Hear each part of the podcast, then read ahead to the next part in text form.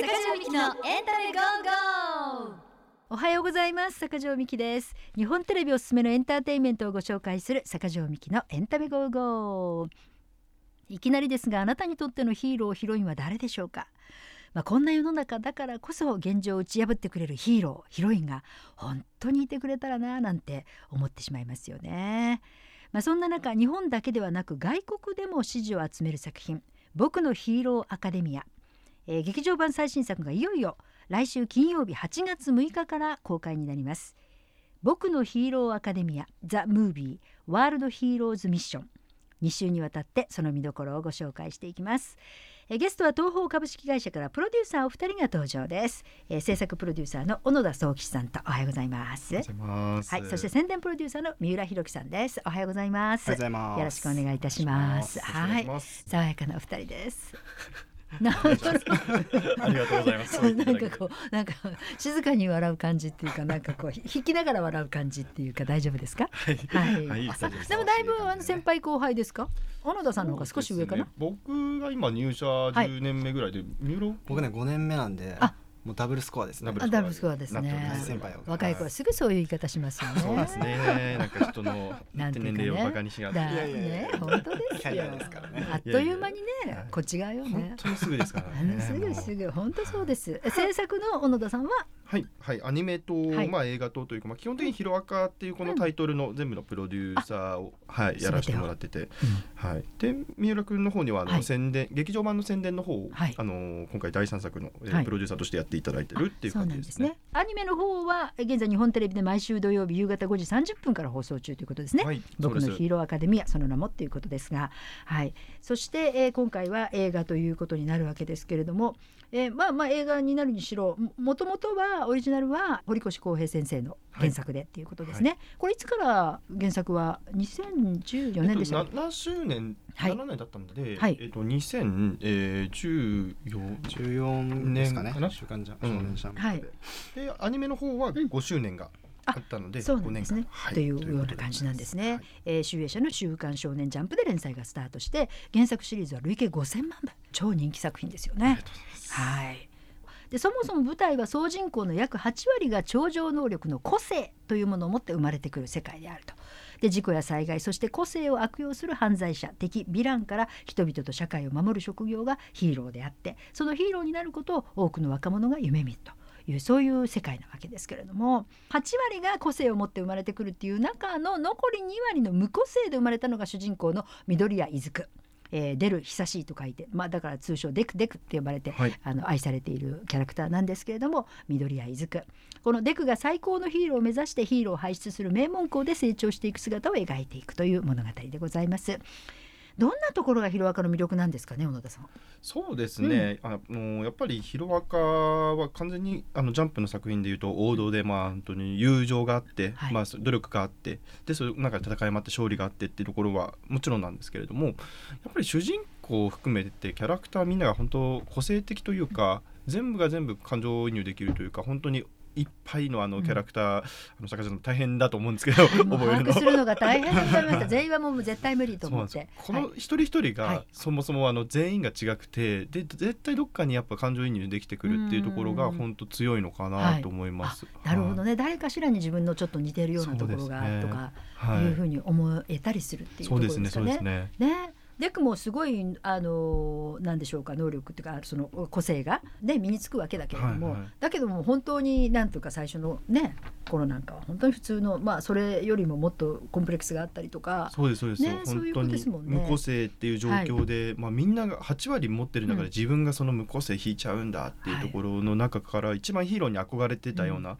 子だったので、うんね、それがまあ大人になってっていうか、まあ、高校生になって、はい、これまでのいろいろなシーズンを通してどんどんどんどん成長していく姿が、やっぱりあのキャラクターの人気投票とかだとやっぱり、他のキャラクターになっちゃうことは多いんですけど、うん、それの理由が多分みんなデクのことを当たり前のように自分に投影しているから、はい、あえてあげないんじゃないかなっていうところがすごく、ね、はい、なんか割と人気投票やるとど真ん中の主人公を外すらしいですね。そうなんです かねこの心理は 日本人だからかしら。いろいろいろいろね、あるみたいですね。どっかで多分もう重ねてるんだと思います。そこはね、そうなんですね。あのもう当たり前にあってっていうところからなんでしょうけども、そして、えー、この度劇場版第3弾が8月6日からいよいよ公開ということになりますけれども、三浦さんタイトルは？えっと、僕のヒーローアカデミアザ・ムービーワールドヒーローズミッション。ありがとうございます。ねついに舞台は海を越えて全世界へ。はい、はい、もうね本当タイトルにある通りもうワールド。意外とヒーローアカってこうコスチュームがアメリカっぽいんで、はい、なんとなくなんかこう世界行ってる感出てたんですけど、うんうんうん、意外と全世界が舞台になることって実は今回が初めてだったり。それこそ劇場版1で、はい、アイアイランドというところに行ったりはしたんですけれども、はいはい、それこそこういうふうに世界に散らばって活動するっていうところは、あのなくて今回あの映画を作るにあたってそこちょっとテーマにしたいねっていうのは堀越先生とか監督とかからもあの脚本家の黒田さんからもあったので、そこは軸になってはいますね。でも堀越先生ってもともとあのなんだろうアメコミみたいな大好きなんですよ、あそうなんです大好きでいらっしゃるんです、ね、大好きでそこからヒーローがっていうことですもんね。だからまあある意味一つの念願の流れに慣れてるんじゃないかなと思います。世界進出みたいな感じですよね。はい、えー、ヒロアカ史上最大の危機。もうとんでもないですよね。はい。世界全世界で同時にテロ事件みたいなのが起こって、はいまあ、そのなんかスケール感みたいなものは多分今までの劇場版シリーズでも随一なんじゃないかなっていう。もうこれはもうぜひ劇場で見てほしい、ね、見るべき映画だと思います。見応えたっぷりということで、でゲスト声優がまたこれが。ねもう吉沢亮さん広岡大好きの吉沢亮さんと他にもあの林原めぐみさんであったりとか、はい、中井和也さんみたいな、うん、大御所のあの声優さんもはいあのご協力いただいて、えー、もう吉田亮さんは大のヒロアカファンということみたいですね。はい、はい、ちょっとあのまた別の機会で話せればと思うんですけど、はい、ものすごくあの今回のキャスティングの理由はそこにあってヒロアカ愛っていうところをもう一つあの、まあ、もちろんキャリアとかの強さもあるんですけれども、うんうんはい、まずそこを重視して今回起用させていただいたと。はい、本当大好きだから喜んでらしたと思いますよ吉田さん自身もね。そうだあるといいなと。ね。吉田さんが大好きなキャラクターも気になるところですがあの2週にわたってね今回いろいろあのお二人にお話伺えますので、はい、またどこかでそんなお話をしていただこうと思います、はい、劇場版の見どころもたっぷりと伺っていきます。来週金曜日8月6日から公開になります僕のヒーローアカデミアザムービーワールドヒーローズミッションゲストは東方株式会社から小野田宗吉さんと三浦弘樹さんでした。ありがとうございました。ありがとうございました。さあ今週は来週からの劇場版公開を前にですねまずはヒロアカの世界と魅力的かつ多すぎる登場人物をおさらいしていきたいと思います、えー、現在、えー、テレビでは第5期放送中ということで、えー、どんなストーリーなのかということを改めてご紹介いただけますか？はい、えーまあ、僕のヒーローアカデミアあの主人公があの緑谷出久、はい。まあ、あの広めデクというんですけれども、うん、まあ、彼がもともと無個性で、えー、生まれてきてしまっていたんですけれども、はい、まあ、それがあの憧れの、えー、ナンバーワンヒーローのオールマイトと出会い、まあ、個性を受け継いで、まあ、そのワン・フォア・オールという個性を受け継ぎそれを、まあ、名門の遊泳高校というあのヒーローの登竜門のところの学校に入学しまして、はい、それで1年間、えー、研鑽していっているというような、はい、えー、話でございます。まだ1年しか経ってえっとですね、一年すら経っていないかもしれない。いない。もうずっと一年 A 組のままこう、じっくりと一年間をじっくりと描いております今。だってあの原作の漫画は2014年からっていう昨日もそんな話がありましたよね。確かね、はい。だからこうその時間かけて7年かけて、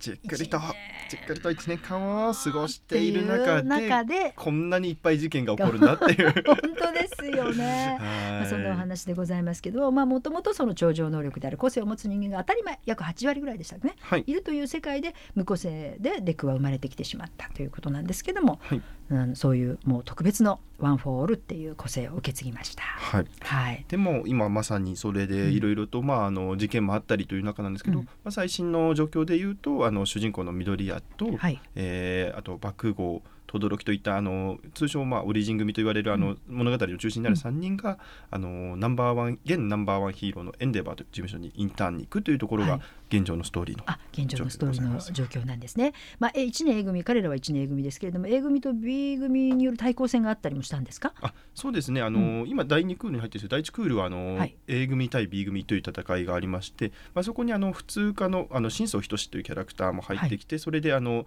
お互いにあの模擬戦をやりましていろいろな個性であったりとか、うん、そういうのが開示されていくというような重要なあのバネとなる回でしたね。えー、なんか最終戦でデクの体に異変があったんですか？そうなんですよね。なんかデク君からなんかものすごく黒いものが出てきまして な何だなんだこれ？なんて言いますか？無知状のものが無数にバーって出てそれでデク君の能力ってワンファオールっていう、まあ、あの自分のあの潜在能力というか力を、はい、まあ、超パワーというか倍増させる力だったんですけど、それと全く違う能力が突然権限し合いまして、どうなってるんだっていうのもまたこれもちょっとこの後のお楽しみなんですけれども。これは映画の方には？映画でもそその秘密に関わる部分はちょっと出てます。出てくるんだ。まあ、そして、えーね、一方そのヴィラン連合っていうんですかね。敵も。そうですね、ね、はいあのヴィラン連合というのが、まあ、はい、ずっとそのまあ、ヒロアカというストーリーで本当は1年間その成長していくストーリーの中でも、まあオール・フォー・ワンという、まあその、うん、オールマイトのあの宿敵みたいな敵が出てきたり、まあ、その下にいる、まあ、死柄木弔っていうキャラクターがいたり、まあ、その死柄木弔を中心にしたヴィラン連合がいたりっていう、うん、まあ、悪役側もやっぱヒーローがいれば絶対に存在するので、まあ、そことの対立であったりとか、うん、関係性っていうものがこれ、このシリーズでもどんどん描かれていくかなっていうところでございます。今日はその、まあ、だだいぶ言っていただきましたけれども主人公のデクことこの緑谷出久のキャラクターっていうのをこうもっと掘っていきたいんですけれども、はい、さっき「ワン・フォー・オール」っておっしゃいましたよね、はい、これはもう無敵のもう何でもあるってこと？何でもあるって考えていいの、ね、あのー、まあ要はあの、まあ、超パワー的なところというか、まあ、パワーが強いって多分正義であって、はい、そのワン・フォー・オールは自分の100%を超えた100なんて言えばいいんですかね。すごい難しいんですよね、ね、概概念なんですよねもう。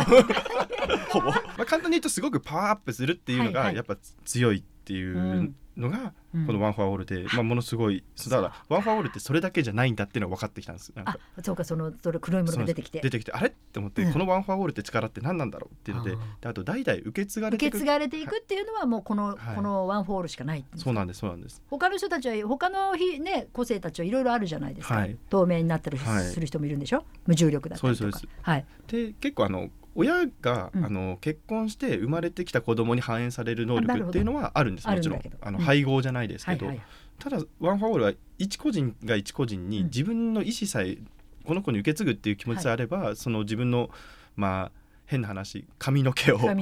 DNA の何かを摂取できるものを、はい、あの渡してその人が摂取すれば、はい、あの渡せる。そうですよね、はい、どうですか？三浦さんから見たデクの魅力っていうのはデクはね何でしょうね。とにかくもう本当まっすぐで努力家、うん、なんかやっぱりその大人になるとその夢とか目標があっても、はい、ちょっとそこまでのその階段の段数を数えちゃって、うん、あやっぱやめようとか、うん、効率的な方に行こうってこう流れちゃうところを、もうなんかデクはねもう一生懸命一段ずつどんな高い階段も登っていくんです、もうそのなんかまっすぐな姿勢にこうもう毎回泣きながら僕ジャンジャンプコミックスを読んでる感じですね。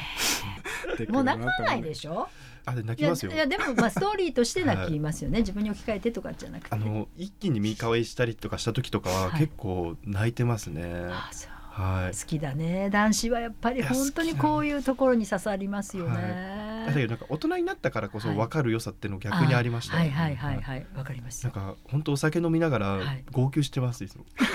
大丈夫ですかそれ？これもこれもちょっと心配ですけどね。さあそしていよいよ来週金曜日から公開になる劇場版最新作、えー、僕のヒーローアカデミアザムービーワールドヒーローズミッションではデクはどんな展開になるんでしょうか？デクがねあの清廉潔白な少年なんですけど、はい、まさかの全国指名手配もう殺人犯として指名手配されちゃう、はい、まあ、それは本当に何かデクがやったのか、何かにはめられたのか、はい、そこはちょっとまだ明かされてないんですけど、えー、そういったちょっと衝撃な展開もありつつそんな中に世界がやばいみたいな絶対絶妙の、まあ、状況の衝撃な展開になってます。もうともかく本当に今回は世界が相手ですからとんでもないことになっちゃうぞっていうところですよね。さあレクは一体どうなるんでしょうか。ぜひ劇場で確認してください。え来週金曜日8月6日から公開になります。僕のヒーローアカデミアザムービーワールドヒーローズミッション。ゲストは東方株式会社から小野田総吉さん三浦弘樹さんでした。ありがとうございました。ありがとうございました。さて今日は主人公デクを取り巻く重要なキャラクターをご紹介しましょう、えー、まずは同じく A 組1年 A 組の仲間でデクの幼なじみ爆豪勝樹この爆豪君はどうなんでしょうか？かなりあの強気な子っていうかねもうあの優秀ですし自信家ですよね。そうですね、うん、もうものすごくあの主人公のデクがいる存在の意味として多分爆豪勝樹も必要ってぐらい、うん、もう2人の関係性は非常に、はい、あの大事な今後の展開でもそうですし、まあ、ファンの方もそれをすごく楽しんでいらっしゃるなっていうところがあって。そうですね。幼馴染なんでしたっけね？そうなんです。あの小さい頃から幼馴染で、はい、で、まあ、小さい頃の子供の頃ってやっぱり、まあ、いろいろあってもなんか一緒のグループでいるっていうのが常なんですけど、まあ、大人になってってそれがどんどんどんどん差が開いていって関係性が変わっていったっていうところでまた改めてヒーローというあの遊泳高校のヒーロー科の1年 A 組というところで2人が一緒になるっていうところが、面白いですね。そうですね。もう知力体力戦闘センス抜群の自信家であるという爆豪勝樹なんですけども、えー、個性は何ですかこれ？個性はこれ爆破ですね。それで爆豪なんですね。こう名前で、はい、名前大体こうもうそれ個性に結構あの準じた感じが多いですよね。すごく名前が個性に反映されているので、はい、そこが面白みにもなってたりするんですね。すね。名前面白いですよね。はい、勝樹っていうのも、はい、勝己って書いてあるんで、このもう爆豪の性格を表してる。まんまですよね。ここから推し量ることができますよね。個性は爆破。はい、え手のひらの感染汗の感染から感染からそうですね、ニトロみたいな汗爆発する汗を出すんですね、それをなんかいろいろと、まあ、スーツの時は、はい、あの手榴弾型の,、あのコテに溜めて、はい、あのー、あそこに汗を。でまあ、出力を最大にするとか、はいろいろとまあその汗を使った技を使っておりますね。非常に上昇志向も強くて自分はナンバーワンヒーローになるんだっていうねそういう信念を持っているっていう感じですね。はい、見た目はどうなんですか？どうぞ三浦だって三浦さん大好きなんですよね。三浦が三浦さんが一番好きなこのヒロアカで一番好きなキャラクターこの爆豪なんでしょ爆豪はね、はい、見た目はもう怖いです。あちょっと目つきとかやっぱりね強いですよね。髪の毛もツンツンしてて、はいはいはいはい。基本怒ってるんですよね。あ基本怒ってるねそうですね。怒ってるキャラですね。どんなえどんなところに惹かれるんですか？三浦さんは爆豪の。なんかでも僕自身は多分デクだな。デク側だなと思うんですけど、はい、その分でも憧れちゃうんですよ、バックグの。なんか自分への厳しさとか、はい、その圧倒的な戦闘センスとかに基づく自信みたいなところが、バック語になりたいなと思ってこう漫画を読んで。読んで。なんかこうねでもあとねいいところで助けに来るんですよ爆豪が。なんかなんだかんだ仲間思いなところもあってもう本当にもうで普段デクに対してクソなーっつってこういじるような感じで接してるんですけど、本当にデクがピンチの時にこう駆けつけてくれるなんかヒーロー感みたいなのが、なんかその誰かの爆豪になりたいなってこう思いで生きてます、僕が。そしてもう一人が A 組の轟翔斗轟君はあのいろいろと、あのまあ、家庭環境とか、はい、いろいろあの能力の高さの裏にはいろいろな関係値があって、はい、でまああの結構この緑谷出久爆豪がつきトルキショートっていうところが、まあ、ヒロアカの世界自体で、はい、あの核となるストーリーを持ってるんで結構オリジン組って言われるぐらい固まって人気のあるキャラクターでございます。うんうんすね。はい、お父さんが現在ナンバーワンプロヒーローという言い方でいいですか？はい、そうです。お父さんがその轟くんのお父さんが現在ナンバーワンヒーローのエンデバーという。はい、エンデバー自体はずっとナンバーツーだったんですよ。うんでずっとナンバーワンだったオールマイトがある戦いにて、はい、あのまあ、ちょっと実質引退状態になってそれで繰り上げでナンバーワンになったんでものすごく実はコンプレックスが強くてナンバーワンのオールマイトを超えるっていうのを、はい、あのずっと意識してきたプロヒーローです。で、ね、それがまああのそういう形でナンバーワンになったので、うんうん、逆に言うと慢心してないというか、うんうんうん、納得いってない自分もいるみたいなところがあってすごく熱いんですけど、うん、まあその熱い通りにまあ本当に個性がヘルフレームっつっても炎を体にまとっていてでまあ奥様があの、うん、今度氷系の能力なんで、うん、その2つを引き継いだのがこのトドルショートというそうなんだ、はい、これ半冷半年っていうんですか？あそうです。あのー、片方の右からは氷。氷。左そうです。で左からは、えー、炎熱という、まあ、その両親の個性を引き継いだキャラクターで、はい、小野田さんのお好きなキャラクターはどなたですか、はい、僕はですねあの麻生つゆちゃんという完全にあのフューチャーされてないので僕は押していきたいっていうこのはい。麻生つゆちゃんカエルがす梅雨ですよね。梅の雨ですよね、はい、個性があのカエルあカエルなんだ。個性がカエル、個性がカエルあそういう動物系もいらっしゃるんですね、あのヒロアカの世界にはそういうのが結構何人かいまして。その中でもあのカエルって言ってでもそのカエルのまんまというよりはカエルみたいなことができちゃうっていうところで、はい、あの水の中での、まあ、自由に動くとか舌を伸ばすとか、ねはい、攻撃もできるし掴むこともできるし、まあ、それで巻きつけて飛ばすこともできるしっていうのでそうですよ。でまああとジャンプ力が高かったり、はい、擬態できたりとかもう本当にカエルっぽいことは大体できる。できるんだ、そこどこに惹かれるんですか？野田さん的に性格がですねもうすごくいい子なんですよね。いい子なんだ。あのー、いろんなキャラクターいる中で僕が一番この子を好きになる理由が、はいね、あのみんなでそのさっきも言ったあの緑屋とか、はい、A 組のみんなが先生たちに待機してろって言われてるのに友達を救いに行っちゃう事件があるんですね。はいはい、でその時に私は行っちゃダメっていうので、はい、最後までその子たちに反対するんだけどその子たちは黙って行っちゃって。で結果あのその仲間を救出して戻ってくるんですけど、はいはい、戻ってきた時にそのつゆちゃんがあのみんなに対して出かける時にひどいこと言ってごめんなさいって言ってずっと泣いてるシーンがあってなんかその気持ちすごい分かるなと思って、間違ってることを間違ってるってちゃんと言うんだけど、うんうん、本当は私も行きたかったし、で結果その時みんなに嫌なこと言っちゃったんだなっていうのを純粋にこう泣いて謝れる子っていうのでも、その時からもうつゆちゃんが一番いい子だって思って この子がこの僕のヒーローだって。お父さんですよ。いい子に育ったっつって注目していただきたいわ、はい、かりました。こうなんかビジュアル的にもちょっと可愛らしいとか面白いっていうかね、はい、なんかはいカエルな感じ カエルな感じ、はい、映画にも出てますので、そうなんですね。はい楽しみでございます。劇場版ではどんな活躍するんでしょうか？皆様もどうぞお楽しみに。僕のヒーローアカデミアザムービーワールドヒーローズミッション。ゲストは東方株式会社から小野田宗吉さんと三浦弘樹さんでした。ありがとうございました。ありがとうございました。さあ今日はヒロアカに登場する注目のキャラクターを紹介いたしますさあどのかたくさんたくさんっていうか何人とか今まで出たのが何人とかあるんですか？もう多すぎて僕もわかんないです 100はいかないいや言ってるか？もしれない。と思います、言ってるか。これ小ネタなんですけど、はい、今放送中の僕のヒーローアカデミアの第2クールのあのオープニング、あのーまみさんが歌ってるんですけどもそこに多分皆さん絶対気づいてないだろうキャラクターが2名いまして、はい、これが分かったら本当にヒロアカ2だなっていうぐらいなんか辞典とかあるんですか？よく。アンパンマン辞典。ごめんなさい。アンパンマンを聞 まあ同じ日テレさんだからいいかななんて。アンパンマン辞典もね、はい、あるじゃないですか。そうですね。主医者さんからあの公式キャラクターブックっていうのが出版されてまして、はい、それには結構比較的網羅されている情報があるんですけど、まあ、ここ以上の情報ももちろん。そうか。ここに全部詰まってるわけではない。のだよと、まだまだいっぱいいるよっていう本当に数の多さが一つの魅力かもしれないですね。ね。はい、じゃあそんな中でどなたに注目しましょうかね。そうですね。あのまあテレビアニメですと今あの3人の、えー、緑谷伊豆と、はい、えー、爆発機と轟翔太という、まあ、メインのキャラクターがあのエンデバー事務所という、まあ、轟翔太のあのお父さんのエンデバーというヒーローのところに、はい、えー、インターンに行くんですけれども、はい、まあ、そこで、まあ、あのナンバーワンヒーローの姿を見ながら自分たちも力を蓄えていくというような轟翔太のあの父親でありながら、まあ、あのナンバーワンヒーローとしてものすごい高い能力を持っているっていうところもあるんですけど、うん、まあ、彼の抱えているものであったりとかあとそれこそオールマイトという元ナンバーワンヒーローを追ってきたっていうところ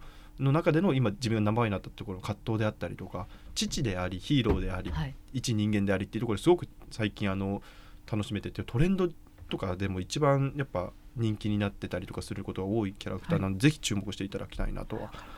そしてその他にはどうですかね？あとですねまあ、それこそそれと対をなすぐらいプロヒーローとして、今現ナンバー2ヒーローとして、はい、えー、早すぎる男という意味を持つホークスなんですけども、まあ、羽が生えてましてその羽を使っていろいろと空を飛んだり、えー、その羽でいろいろな情報を集めたりとか、うん、結構何でもマルチにできてしまうような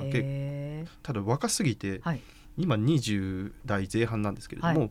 もうそれでナンバー2まで上り詰めているっていうところもありつつ、ね、まあ、頭の起点もすごく速くて。はい、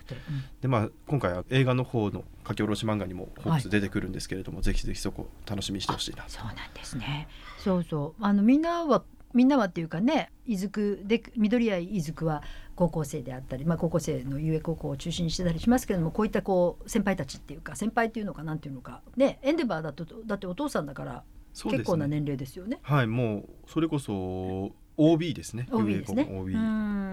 そういう人たちの活躍もね。そうですね今回1年 A 組という中以外のキャラクターっていうのがどんどんどんどん躍動しているのが、うん、まあ、今回のあの第5期の面白さでして、はいうん、それこそ1年 B 組であったりとかその B 組で今まであのモノマネイトっていう人のわざわざコピーしちゃうっていうのが、は い、モノマネイト。これまっていうのとかがすごく躍動していたりとか、まあ、あとずっと1年 A 組ばっかフィーチャーされてる中で B 組っていうのもあるんだぞって存在感を見せてたりするんで、なんかどっちかというとメインよりも他のところのキャラクターに注目される。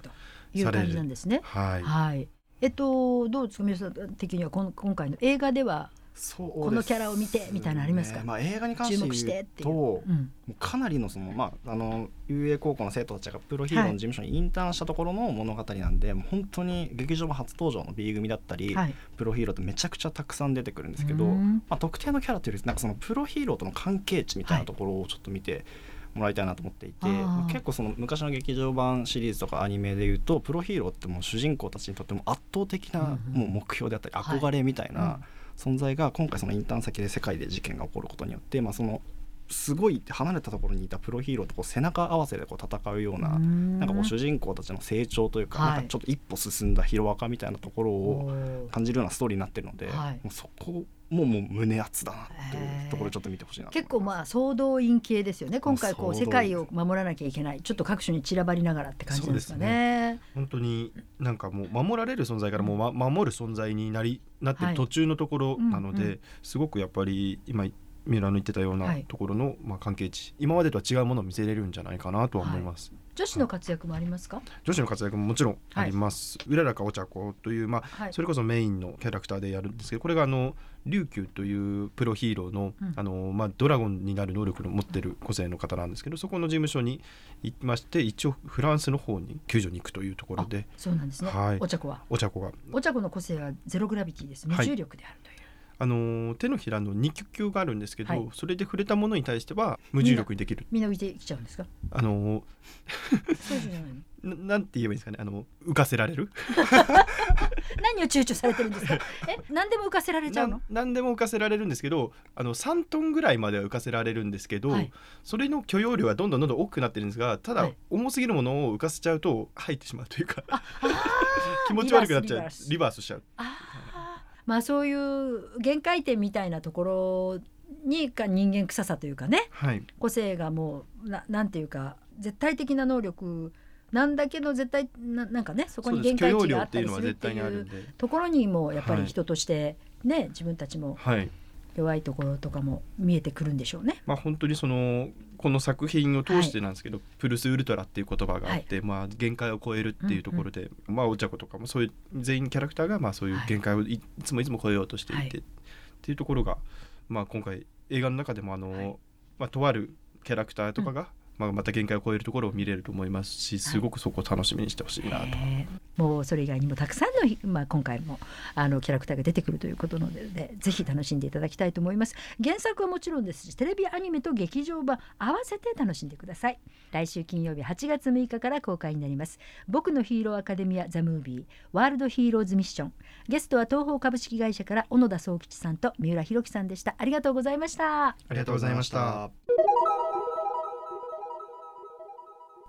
さて明日もアニメの放送があります。ね土曜日ですもんね。はい、はい、えー、今どんなお話なんですかね？ちょうど明日の内容が轟くんちの、えー、家の話からの派生したエピソードになってまして、はい、まあ、先週に引き続いてで、まあ、先週の放送の後ろの方にちょっとヒントがあったと思うんですけど、まあ、轟家が、まあ、ある事件に巻き込まれて、えー、それに対してどういう答えが出てくるかというような、うん、えー、回でしてこれこの回はあの非常に今後のシリーズも含めて重要な回になるのでぜひぜひあの見ていただきたいなと思いました、ね、はい、注目していただきたいのは、まあ、昨日からもずっと言ってます、はい、あの轟翔太と、まあ、あとエンデバーという父親。はい、の2人に対して注目してほしくて、まあ、あと他にお兄ちゃんとお姉ちゃんが一人ずつ轟翔太にいまして、はい。まあ、その、まあ、轟家っていうところをみんな見ていただくと面白いかなと。お兄ちゃんお姉ちゃんもなんですか？冷たいものと熱いものが出てくるんですか？それがですねあの両方出せるのはショートだけなんです。はい、はい、2人はあのどっちかに寄っていたりっていうところでただ全然あの個性としてあのものすごく強いものではないのでまあ、どっちかというとやっぱサラブレッドになってるのはショートなのっていう、ね、ただそういうこともあるんで、はい、結構やっぱ家庭はいろいろねありますよね。あるわそれあるわ、ね、その設定。すごい。酷だわ。もう本当みんなあるよね。あるんです本当に、ね、ただなんかまあ結構ヒーローものでここまで一一つの家族っていうのをフューチャーしていくっていうのも、なかなかないのが、まあこれ広がの面白さかなと思うのでなんかすごく楽しみに見ていただきたいな今回は。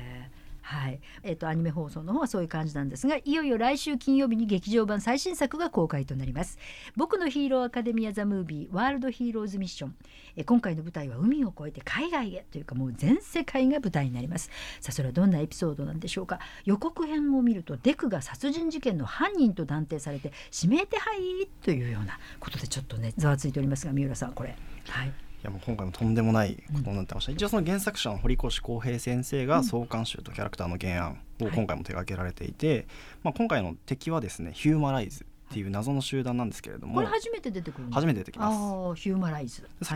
っきあの轟家のお話もあったんですけど、はい、まあ、こう個性が遺伝していく中でこう深く混じってこう人間に制御できなくなるんじゃないかっていう思想個性終末論っていう思想を信じて、はい、個性はイコール悪いもの病だから滅ぼしてしまおうっていうのがそのヒューマライズの目的。でそのヒューマライズがその個性保持者を滅ぼすために、もう世界中にその個性を暴走させる爆弾を仕掛けて、はいまあ、犯行予告を出すと、うん、でそういった世界はやばい状態なんでもうそこに対して世界選抜ヒーローチームっていうものが結成されて、はい、世界各地の爆弾を回収するために、プロヒーローたちが各地に繰り出すと。でそんな中でこうデクが指名手配されちゃうってもう、いろんなものがこうもうややばいことになってるっていうような。詰め込んだね。もうね とんでもないですよね。本当ですよ。指名手配しちゃったらどうなんの？よりやばい状況作ろうと思ったらこんなになっちゃいましたいやでもすごいですねこのスケールがね。いや本当に、うん、そしてゲスト声優は大のヒロアカファンでいらっしゃるという吉沢亮さんです。はい。どんな役なんですか吉沢さんは今回、はい今回あのロディ・ソウルという、はい、あのデクと同い年ぐらいの少年の役なんですけれども、あのどちらかというとそのヒーローに対して不信感を持っていたりとか、ちょっと幼少環境のせいで、はい、まあ、ヒーローを信じてないちょっとヒーローと距離がある、まあ、デクと対照的な、まあ、少年、うん、で運び屋ってちょっとまあ悪いことじゃないんですけど、うん、ちょっと荷物を運ぶような仕事をしているなんかちょっとこう影のあるような存在で、はい、まあ、それがデクと轟と爆豪とこう出会ってこういろんな物事を一緒にすることによってこうどう変わっていくかみたいなところが。これは映画で初めてのキャラクター映画で劇場版オリジナルのキャラクターです、ね、オリジナルキャラクターなんだ結構なんか出番ありそうですもんね。すごい。もう大活躍します。ね、はい。はい、あのままたどこかで言えればと思うんですけど、すごく吉沢さんが今回まあアフレコの時に、はい、あのお時間いただいた中でもうこんな分量取るんだってぐらい、はい、大活躍のキャラクターでいやでもね大好きでもう本当大ファンでいらしたっていうことも公言してらっしゃるということもあるので、きっとあの楽しんでややられたと思いますよ。はい、さあそして主題歌も決定しておりまして小野田さんから曲紹介していただいていいですか？はい今回のあの劇場版僕のヒーローアカデミア、えー、ザ・ムービー・ワールド・ヒーローズ・ミッションの主題歌、えー、こちらアジアンカンフー・ジェネレーションさんでエンパシーお願いいたします。えー、お送りしているのは劇場版僕のヒーローアカデミアザムービーワールドヒーローズミッションの主題歌アジアンカンフージェネレーションでエンパシーですけれどももう本当にお二人はザアジカン世代というかそうですね、ね、本当に今回楽曲選定は非常にあの難航というかすごくいろいろ考えることがあって、うん、まあ、その中で、まあ、この方々だったらあの、はい、絶対にいいものができるっていうところで、うん、まあ、アジアンカンフージェネレーションでオファーさせていただいて。はい。い。い曲いただきました、本当ですね、えー、来週はさらに劇場版の見どころについて伺っていきます。いよいよ来週金曜日から公開。僕のヒーローアカデミアザムービー。ワールドヒーローズミッション。ゲストは東宝株式会社から小野田宗吉さんと三浦弘樹さんでした。ありがとうございました。ありがとうございました。坂上みきのエンタメゴーゴー。シリーズ5000万部を突破。堀越耕平原作。集英社週刊少年ジャンプで連載中日本テレビで毎週土曜日夕方5時30分から放送中のアニメ「僕のヒーローアカデミア」世界中のファンが待つ劇場版最新作が登場。ついに舞台は海を越えて全世界へ。ヒロアカ史上最大のミッションにヒーローたちが立ち向かう。劇場版「僕のヒーローアカデミア・ザ・ムービーワールド・ヒーローズ・ミッション」来週金曜日8月6日から公開です。劇場情報など詳しくは映画の公式ホームページをご覧ください。坂上みきのエンタメゴーゴー。この番組は日本テレビの提供でお送りしました。お相手は坂上美希でした。坂上美希のエンタメゴーゴー。